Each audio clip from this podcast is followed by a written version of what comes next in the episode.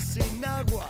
Y nos adentramos al tema del día. Hoy algunos de los diarios capitalinos empiezan a hacer mención de, este tema que ya se viene hablando ¿no? en la semana, que tiene que ver con, estos jueces, ¿no? que, que, se ha venido hablando en la semana, que ha generado mucha polémica, pero por sobre todo las cosas polémicas, sobre todo en los, en los diarios hegemónicos, ¿no?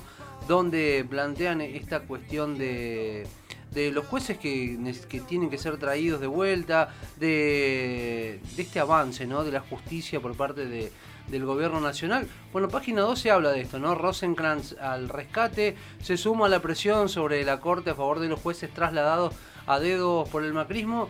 Y está bueno también empezar a hacer un poco hincapié en esto, ¿no? En la cuestión de la justicia. Pero por sobre todo la cuestión, lo que tiene que ver con la justicia mediática, que también es otro de los temas que se habla, ¿no?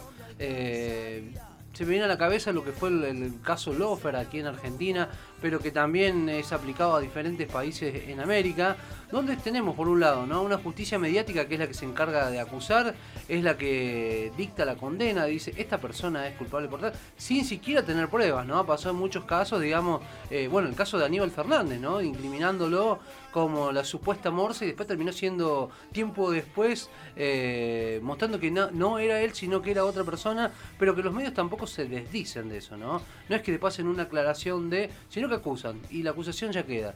Eh, y cuando hablábamos de posverdad, muchas de estas cosas tienen que ver con esto. Bueno, está este tema, ¿no? El caso de Leopoldo Bruglia, Pablo Bertuzzi y Germán Castelli.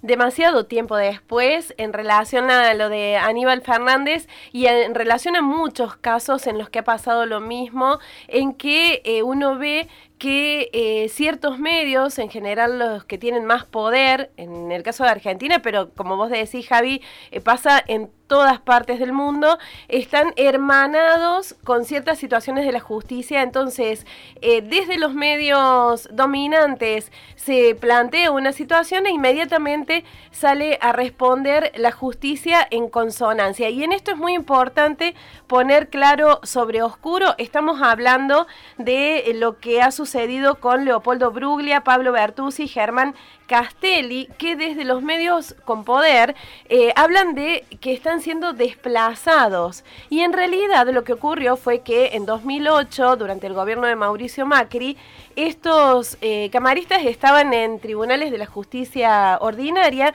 y fueron trasladados a la Cámara Federal porteña por una decisión del presidente Mauricio Macri sin que hubiera el necesario acuerdo del Senado que le da rango constitucional a esta decisión. Es decir, en este momento estaban en un lugar y habían sido designados en ese lugar de una manera que es anticonstitucional.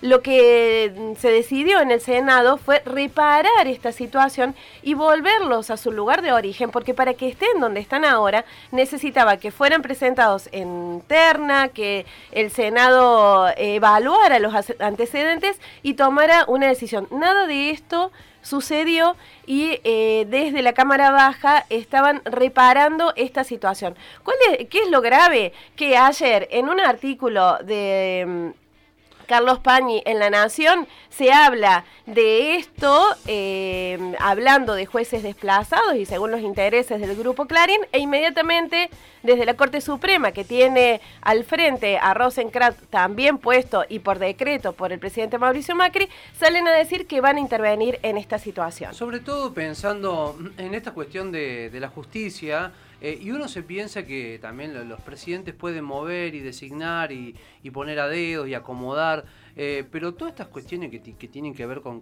nombramiento de jueces, con corrimiento de jueces para un lado o para el otro, todo eso se debate en, la cuestión legislativa, todo eso se debate en el Senado de la Nación, como aquí en Córdoba también, la cuestión que tiene que ver con designación, nominación de, jueces, de jueces de falta, todo pasa antes por la legislatura cordobesa, donde a través de un formato de pliego hay una comisión que es la que decide sobre estos jueces, se los evalúa anteriormente y después recién ahí es sometido a votación en el Senado.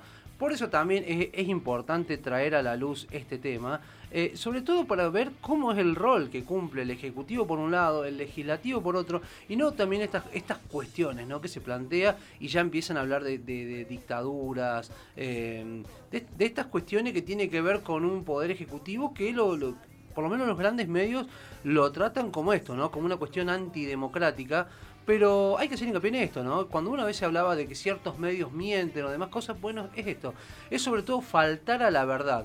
Y sobre todo en estos tiempos complejos donde estamos, y donde es claro también el rol que cumplen algunos medios, está bueno también eh, traer un poco de luz, sacarle un poco el velo a esta cuestión que cuando uno lo, lo, lo tiran así simplemente eh, genera esto, ¿no? Después eh, se ven en marchas, en, todo tipo de eventos donde se plantean estas cuestiones, ¿no? Que tiene que ver con la antidemocracia, que tiene que ver con la dictadura. Bueno, una cuestión muy lejos Argentina de poder estar dentro de una dictadura con lo que implica esa palabra aquí en Argentina.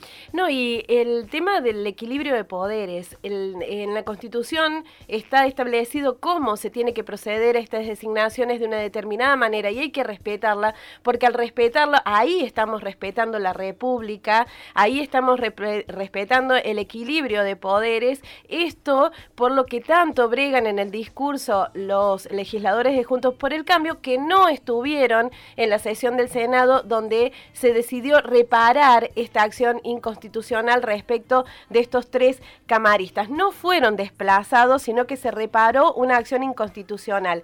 Y lo que nos preguntamos, ¿se puede hablar de justicia cuando vemos que termina supeditando sus acciones a lo que los medios dominantes imponen?